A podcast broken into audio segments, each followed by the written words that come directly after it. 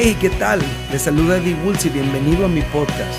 El día de hoy aprenderemos que nuestras fallas nos sacan del propósito de Dios, pero la restauración de Jesús nos trae de regreso a casa.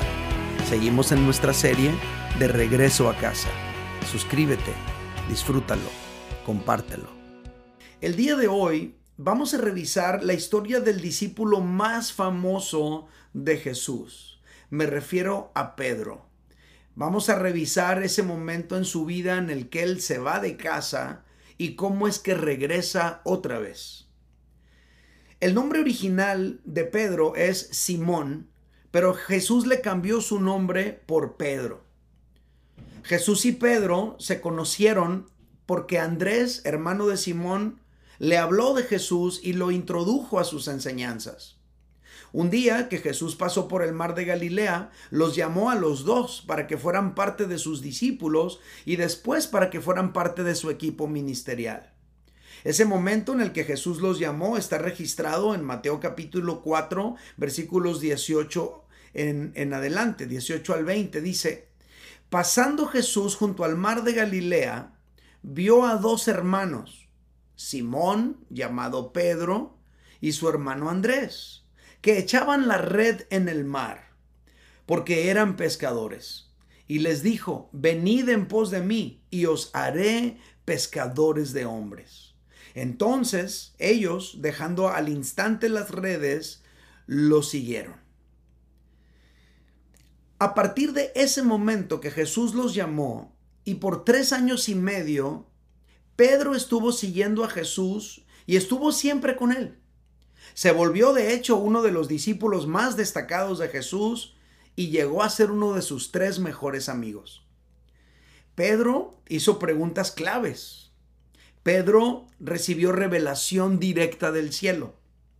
Pedro vivió junto a Jesús experiencias memorables. Por ejemplo, presenció la transformación química del agua en vino. Observó a ciegos recibir la vista leprosos ser limpiados, endemoniados ser liberados, muertos resucitar, sordos volver a escuchar, etc. Pedro caminó sobre las aguas igual que Jesús. Y Pedro vio a Jesús transfigurarse allá en la cima de una montaña. Y Pedro fue uno de los pocos que escuchó a Jesús decir que se sentía tan triste hasta la muerte. Pedro, por defender a Jesús cuando fueron a apresarlo, él sacó su espada y atacó al siervo del sumo sacerdote y le cortó la oreja. Pedro creyó que Jesús era el Mesías y por eso él estuvo dispuesto a dejar esa empresa pequeña pesquera que tenía con su hermano Andrés por seguir el proyecto de Jesús. Todo eso es lo que Pedro vivió al lado de Jesús y todo eso volvió a Pedro un discípulo muy destacado y una persona muy cercana a Jesús. Pero Pedro, a pesar de todo lo que ya les mencioné, fue el único de los doce discípulos que negó a Jesús. Y no lo hizo una vez, lo hizo tres veces. Y en la última vez que Pedro dijo, no, yo a él ni lo conozco, las miradas de Jesús y Pedro se cruzaron y esta situación lo devastó a él de una manera profunda, tanto moral como anímica, como espiritualmente, derribándolo en la lona y haciéndolo morder el polvo sin deseos de seguir adelante en su caminar con Dios. La escritura lo cuenta así. Lucas capítulo 22, versículo 60 dice, y Pedro dijo, hombre, no sé lo que dices. Y enseguida, mientras él todavía hablaba, mientras hablaba ese eh, Pedro con ese hombre, el gallo cantó. Versos 61 y 62 dice, entonces vuelto el Señor miró a Pedro y Pedro se acordó de la palabra del Señor que le había dicho, antes que el gallo cante, me negarás tres veces. Y Pedro, saliendo fuera, lloró amarga Esta historia es una historia bastante triste, bastante complicada, que nos deja ver ese momento en el que Pedro negó a Jesús. Solamente leímos la tercera vez, Pero fue el momento más dramático porque fue el momento en el que Jesús y Pedro cruzaron sus miradas y esto devastó a Pedro profundamente. Pedro lloró amargamente por la decepción que sentía de sí mismo. No había renunciado a un proyecto económico. Había negado a un amigo íntimo. No es lo mismo. Había negado a alguien muy cercano. Había negado a alguien a quien le había jurado lealtad hasta la muerte ese mismo día. A él fue el que negó. Pedro entendió lo que había hecho y lloró amargamente porque tan solo unas horas antes Jesús le había dado a Pedro la oportunidad de abrir su corazón y no lo hizo.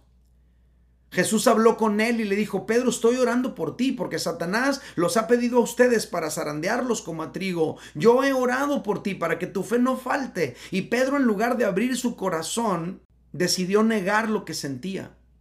En lugar de reconocer el miedo que sentía, escogió aparentar la fortaleza que no tenía.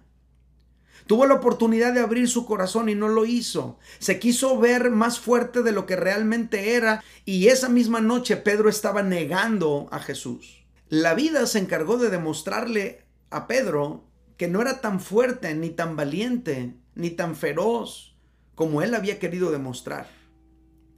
Y darse cuenta de eso a Pedro lo devastó al punto de querer regresar a su vida antigua. Al ver el fracaso que tuvo como seguidor de Jesús, él dijo lo siguiente, lo registra Juan capítulo 21 verso 3. Simón Pedro les dijo a los demás discípulos, voy a pescar. Ellos le dijeron, vamos nosotros también contigo. Salieron pues y entraron en una barca, pero aquella noche no pescaron nada. Allí, Pedro se fue de casa. Cuando Pedro decidió regresar a su vida antigua, volver a pescar, Pedro estaba abandonando la casa, es decir, estaba abandonando el propósito de Dios para su vida debido a la decepción, porque él no se sentía apto para ser seguidor de Jesús, porque él no podía superar que le había fallado. Era algo muy fuerte en el corazón de Pedro, en el interior de él. Ahora, no tiene nada de malo que tú y yo realicemos actividades recreativas, pero Pedro no se fue a pescar por diversión. Este registro de que Pedro se regresó a pescar, en realidad es un regreso a su vida antigua. Es una manera de decir, esto del cristianismo no es para mí. Es una manera de decir, el proyecto en el que creí, ya no voy a seguir adelante con él. Voy a regresar a lo que yo hacía antes. Pedro se sentía insuficiente para los estándares de Jesús. Pero la historia no termina allí y qué bueno, porque Jesús lo fue a buscar. La historia dice en Juan capítulo 21 versículos 1 y luego versículos 4 al 7, dice, después de esto, Jesús se manifestó otra vez a sus discípulos junto al mar de Tiberias. Cuando ya había amanecido, o cuando ya iba amaneciendo, mejor dicho, se presentó Jesús en la playa, pero los discípulos no sabían que era Jesús. Y les dijo, hijitos, ¿tenéis algo de comer? Le respondieron, no. Él les dijo, echad la red a la derecha de la barca y hallaréis.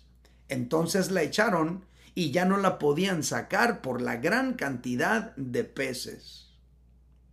Entonces aquel discípulo a quien Jesús amaba dijo a Pedro, es el Señor.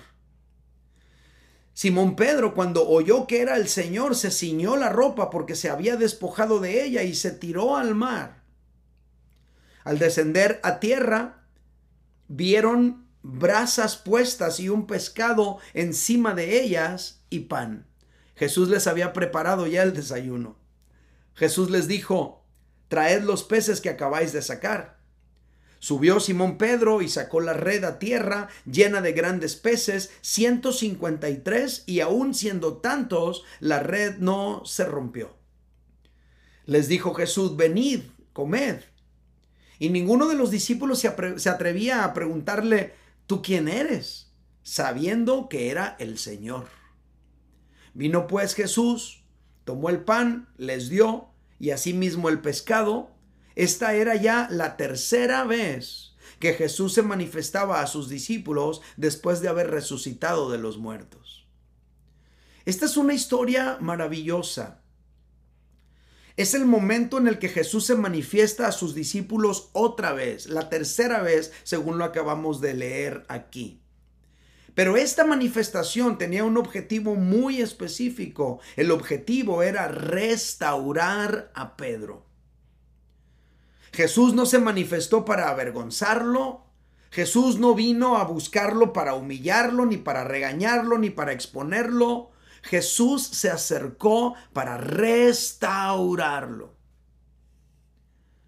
Y la manera en que Jesús lo restauró fue teniendo un tiempo a solas con él.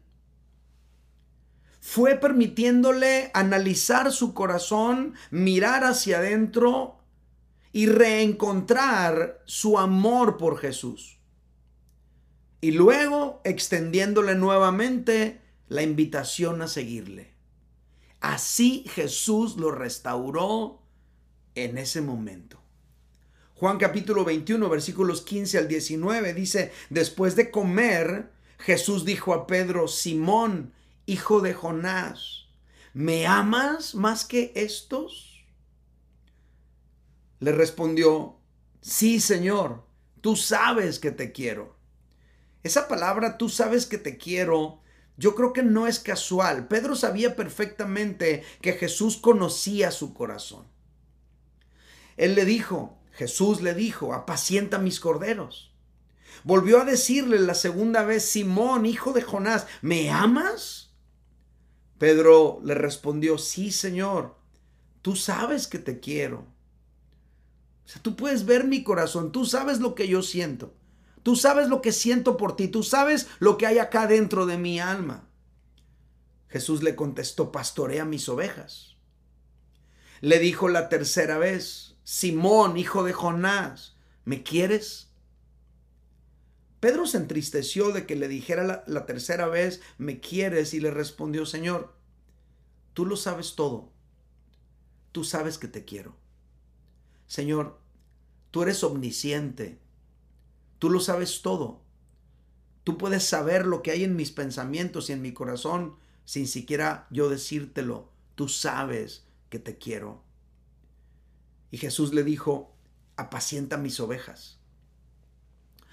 De cierto, de cierto te digo, cuando eras más joven, te ceñías e ibas a donde querías, pero cuando ya seas viejo, extenderás tus manos y te ceñirá otro y te llevará donde no quieras.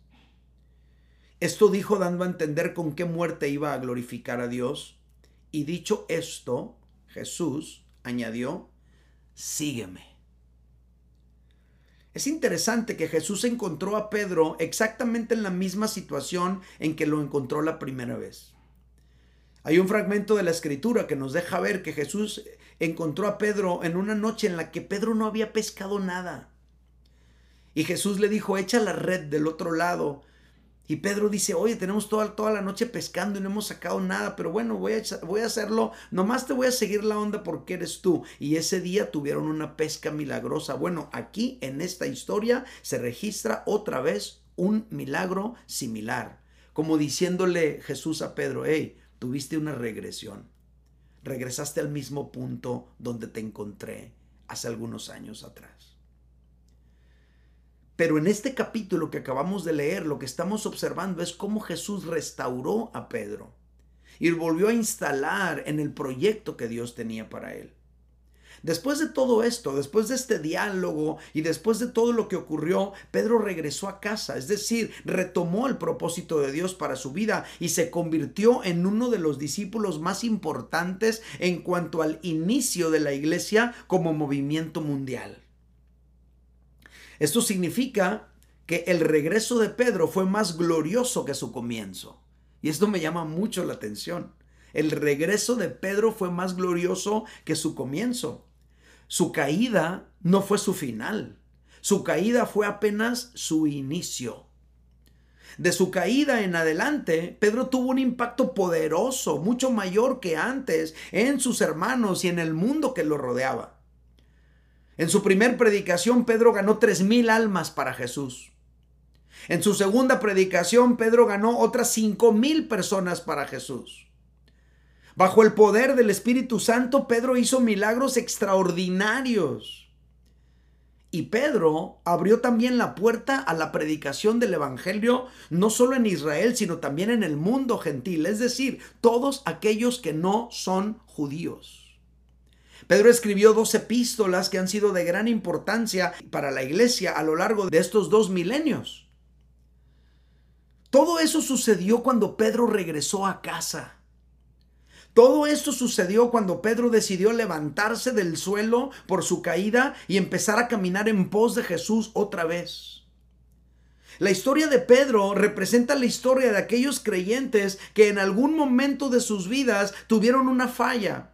Y esa falla no solamente les avergüenza o les disminuye su estado anímico, sino que también les ha hecho alejarse de casa, abandonar el camino de Dios perder su comunión con Dios, abandonar el proyecto que Dios tenía para su vida, desvincularse de su iglesia local, etc. Pedro representa a todo ese tipo de creyentes que enfrenta situaciones similares. Pero cuando esas personas experimentan la restauración de Dios, así como Pedro la experimentó, esas personas, esos creyentes, esos discípulos pueden llegar a ser instrumentos poderosos en las manos de Dios. Así que si tú tuviste una falla, si tú tuviste una caída, si tú por alguna razón abandonaste el camino de Dios y te desvinculaste del proyecto de Dios para tu vida, Tú te puedes levantar. Jesús quiere darte la oportunidad de levantarte otra vez, así como le dio la oportunidad a Pedro. De todo esto podemos aprender la siguiente lección. Nuestras fallas nos sacan del propósito de Dios, pero la restauración de Jesús nos trae de regreso a casa. Eso es exactamente lo que aprendemos en la vida de Pedro. Eso es exactamente lo que aprendemos en esta historia. La falla que tuvo Pedro lo sacó del propósito de Dios, pero la restauración que Jesús hizo en él lo trajo de regreso a casa. Es exactamente lo que pasó con él y es exactamente lo que puede pasar con todos aquellos que le permitan a Jesús restaurarles otra vez. Quiero hacer una pregunta para continuar con el mensaje y la pregunta es, ¿cómo sucedió la restauración de Pedro. ¿Cómo sucedió su restauración? Tengo tres respuestas. Número uno, primera respuesta, tiempo a solas con Jesús. Después de todo lo que pasó, Pedro fue restaurado por Jesús, ya lo pudimos ver.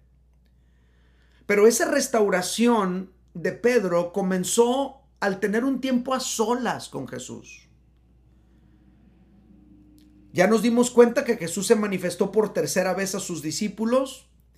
Ya nos dimos cuenta que Jesús desayunó con ellos ahí en la playa. Pero también podemos notar en este capítulo que Jesús y Pedro tuvieron un tiempo a solas para hablar.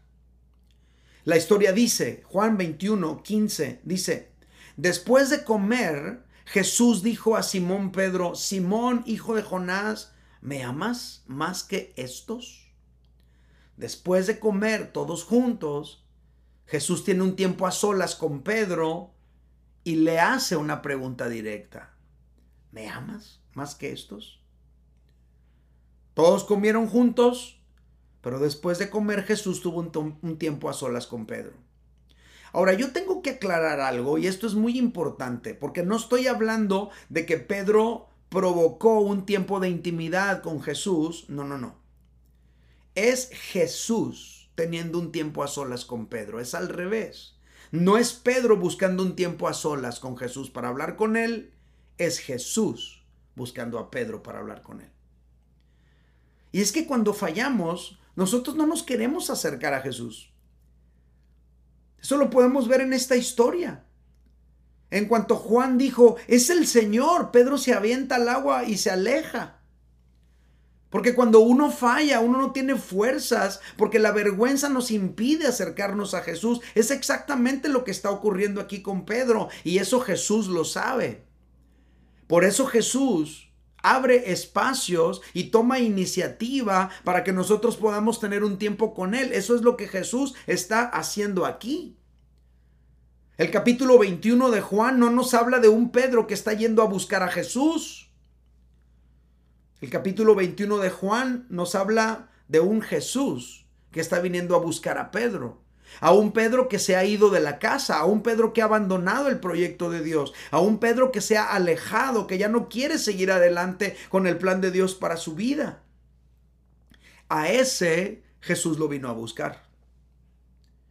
Ahora, quizá a causa de tus fallas, tú sientes que ya no tienes fuerzas para acercarte a Jesús. A lo mejor tu vergüenza no te deja acercarte a Él. Por eso Jesús se acerca a ti, aunque tú ya no puedas. Jesús aprovechó ese tiempo a solas para tratar con Pedro. Jesús lo aparta, camina con él y tiene un tiempo para hablar con él aparte. Y en ese tiempo a solas Jesús le hizo las preguntas importantes a Pedro.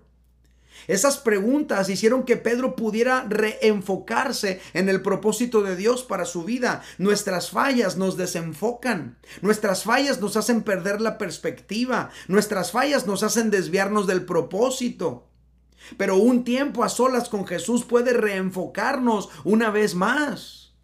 A lo mejor hay alguien aquí entre nosotros que tus fallas te han sacado del plan de Dios y estás tan avergonzado, tan triste por lo que has hecho, que no tienes cabeza para pensar en cómo Dios pudiera usarte. Lo único que puedes pensar es cómo le has fallado a Él. Porque las fallas nos desenfocan, las fallas nos hacen perder la perspectiva. Pero Jesús puede hacernos reenfocarnos una vez más. ¿Cómo hizo Jesús para obtener ese tiempo a solas con Pedro? Bueno, vino a buscarlo y lo apartó de los demás para tener ese tiempo para hablar con él. Pero ¿cómo le hace Dios para tener un tiempo a solas con nosotros? A veces Dios lo que hace es que nos pone a manejar por periodos largos de tiempo y de repente te das cuenta que estás manejando en un viaje por muchas horas y toda tu familia se ha dormido y tú vas ahí solo manejando y es un tiempo para pensar, para analizar cosas. A veces por trabajo Dios te hace estar fuera de casa y ese tiempo a solas te sirve para pensar muchas cosas.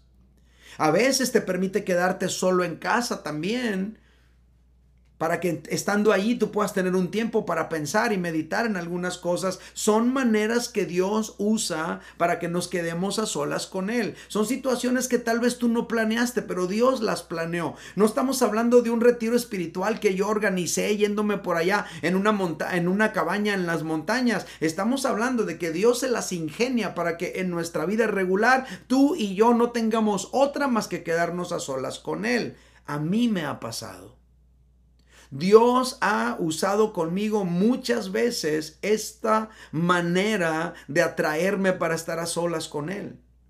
Y en esos tiempos de soledad, a veces manejando por periodos largos, esos tiempos de estar lejos de mi casa por razones de trabajo, a mí en lo personal me han servido para reenfocar mi vida y darle una nueva proyección hacia el futuro.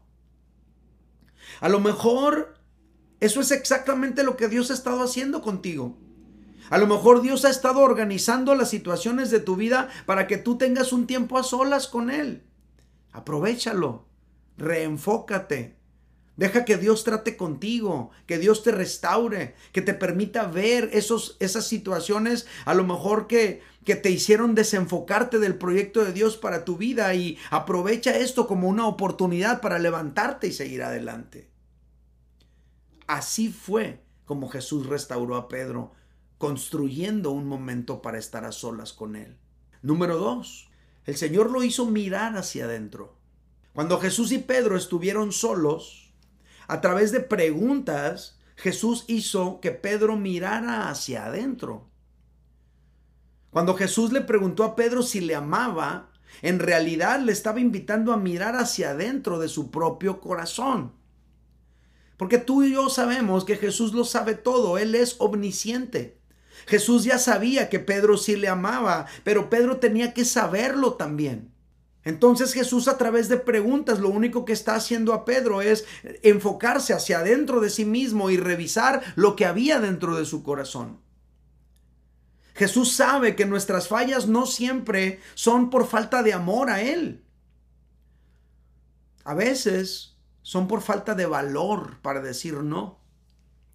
A veces son por falta de carácter o por falta de firmeza cuando las circunstancias nos están arrastrando, etc. Hay muchas explicaciones del por qué tú y yo cedemos ante una tentación o cedemos ante un pecado, pero quizá no es por falta de amor a Jesús. A lo mejor tú en tu corazón tienes y has tenido un amor muy grande por Él, sin embargo has estado fallándole a Él últimamente. Y aquí lo que me llama mucho la atención es que a Jesús no le interesaba descubrir por qué Pedro falló. A Jesús le interesaba descubrir si Pedro todavía le amaba. Por eso no le preguntó, Pedro, ¿por qué fallaste? Pedro, ¿por qué me negaste? Pedro, ¿por qué tres veces dijiste que ni me conocías y hasta te soltaste maldiciendo? Pedro, ¿por qué asumiste esa actitud? Eso no fue lo que le preguntó Jesús. Lo que le preguntó Jesús fue, Pedro, ¿me amas? Porque Jesús sabía que si en el corazón de Pedro había un residuo de amor por Cristo, con eso bastaba para que Pedro se pudiera levantar. Y Jesús sabe que si en tu corazón hay por lo menos un residuo de amor por Cristo, con eso basta para que tú te puedas levantar. A lo mejor aquí entre nosotros hay alguien que le ha fallado a Dios. A lo mejor estás haciendo cosas que te avergüenzan o has hecho cosas que te avergüenzan. Y acuérdate que Satanás siempre minimiza el pecado para que caigas y luego lo maximiza para que no te levantes. Y a lo mejor estás en esa, en esa etapa de tu vida, en ese momento en el que Satanás está maximizando el pecado para haciéndote sentir lo peor de lo peor y que no te puedas levantar. Pero el Señor a través de este mensaje te está haciendo una pregunta, invitándote a mirar hacia adentro y a preguntarte, ¿hay amor por Dios dentro de tu corazón aún después de todo lo que has hecho? ¿Todavía tienes amor por Él? ¿Estás dispuesto a levantarte de la situación en la que te encuentras? Eso es lo que importa. Familia, es tiempo de mirar hacia adentro. Es tiempo de dejar de estar mirando hacia la periferia de nuestras vidas. Es tiempo de dejar de estar buscando culpables externos a nuestra situación. Hay que ver hacia adentro, mira hacia adentro, investiga tu propio corazón y descubre si todavía amas a Jesús. Y si tu respuesta es sí, todavía lo amo. Sí, tengo un anhelo por buscarlo, por servirlo, solo que la vergüenza me aplasta. Pero hay amor en mi corazón para con él. Entonces levántate y síguelo una vez más. ¿Cómo restauró Jesús a Pedro? Jesús generó un tiempo para estar a solas con él. Número dos, Jesús lo invitó a mirar hacia adentro para ver si había residuos de su amor por él aún. Y número tres, invitándolo a seguirle otra vez. Jesús lo invitó a seguirle nuevamente. En ese tiempo a solas con Pedro, además de invitarlo a mirar hacia adentro y descubrir si quedaban residuos de su amor por Jesús, Jesús le extendió la invitación a seguirle una vez más. La Biblia lo plantea de esta manera. Dicho esto, añadió Jesús, sígueme. Esa invitación a seguirle era básicamente una invitación a retomar su lugar en el proyecto. Era una invitación a retomar su lugar en el reino de Dios. Porque la relación con Jesús ya se había restaurado, ya habían tenido ese tiempo, ya le había dicho, sí, sí te amo, claro que te amo. Lo que faltaba ahora era restaurarlo en su llamado. Y Jesús le extendió la invitación. ¿Qué onda? Ya se arregló todo entre nosotros, pero ¿qué onda? ¿Quieres tomar el proyecto otra vez? Y lo restauró en su posición. Quizá algunos de los que me escuchan, a lo mejor tuviste una falla y ya tu relación con Dios se ha restaurado, Pero lo que todavía no se restaura es tu posición en el reino de Dios. ¿Cuál es mi consejo? Mi consejo es espera el momento en el que Jesús te llame de nuevo. Jesús no te va a descartar, no te va a borrar, no te va a sacar de sus planes, pero Él tiene su tiempo para llamarte otra vez. No fue Pedro el que le dijo, ah, pues ok, ya que se arregló todo entre nosotros, ¿qué onda? Dame chance otra vez, ¿no? No, no, no, nada que ver. Pedro no le dijo, dame otra oportunidad nuevamente. Fue Jesús el que le dijo, sígueme. Sígueme otra vez. Éntrale de nuevo. Toma tu posición otra vez.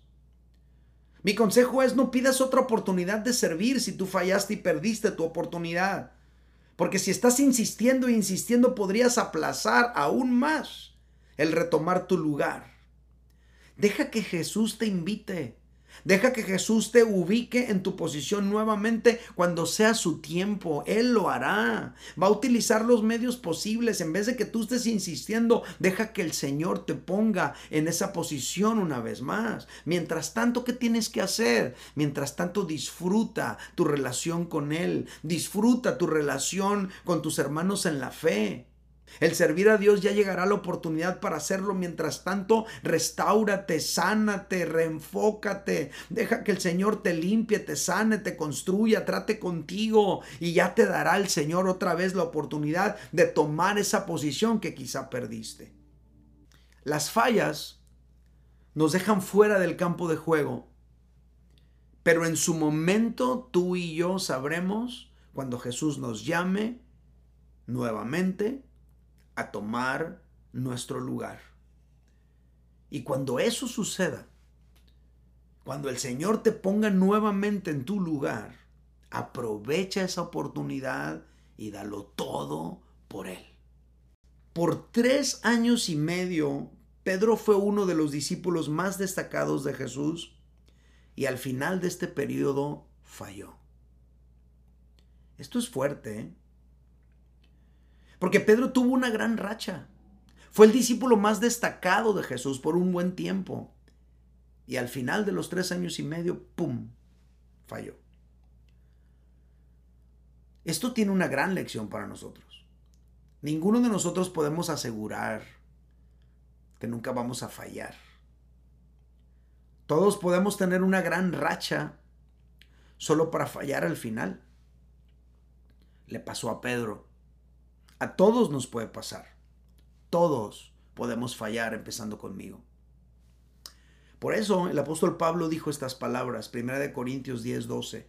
Dice, así que el que piensa estar firme, mire que no caiga. Así que el que piensa estar firme, mire que no caiga. Porque puedes tener una gran racha, pero también todo se puede ir a la basura si tú y yo no tenemos cuidado con algunas situaciones que están ocurriendo a nuestro alrededor. Si alguno piensa estar firme, mire que no caiga.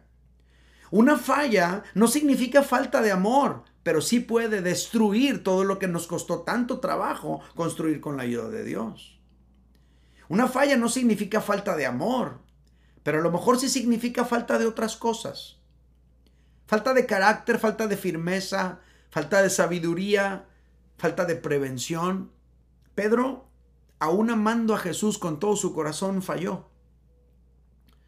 Nosotros podemos ver el amor que Pedro sentía por Jesús, porque cuando falló, él no actuó con indiferencia ni con ironía. Él lloró amargamente después de haberle fallado. Le dolió profundamente en su corazón lo que había hecho, porque amaba a Jesús. Cuando fallamos, ese sentir de fracaso nos aleja de Jesús, como hizo Pedro, se alejó de él. Y eso Jesús lo sabe. Por esa razón Jesús fue a buscar a Pedro. Y escúchame, por esa razón hoy Jesús te ha venido a buscar a ti. A través de este mensaje, Jesús te ha venido a buscar a ti. Jesús restauró a Pedro pasando tiempo a solas con él. A lo mejor Dios está haciendo que tú tengas dosis de soledad para tratar contigo. Y en esos tiempos a solas Jesús hizo que Pedro mirara hacia adentro. Yo te invito a que empieces a mirar hacia adentro, a ver si quedan residuos de amor por Dios dentro de ti. Y aparte de eso, Jesús invitó a Pedro a seguirle de nuevo.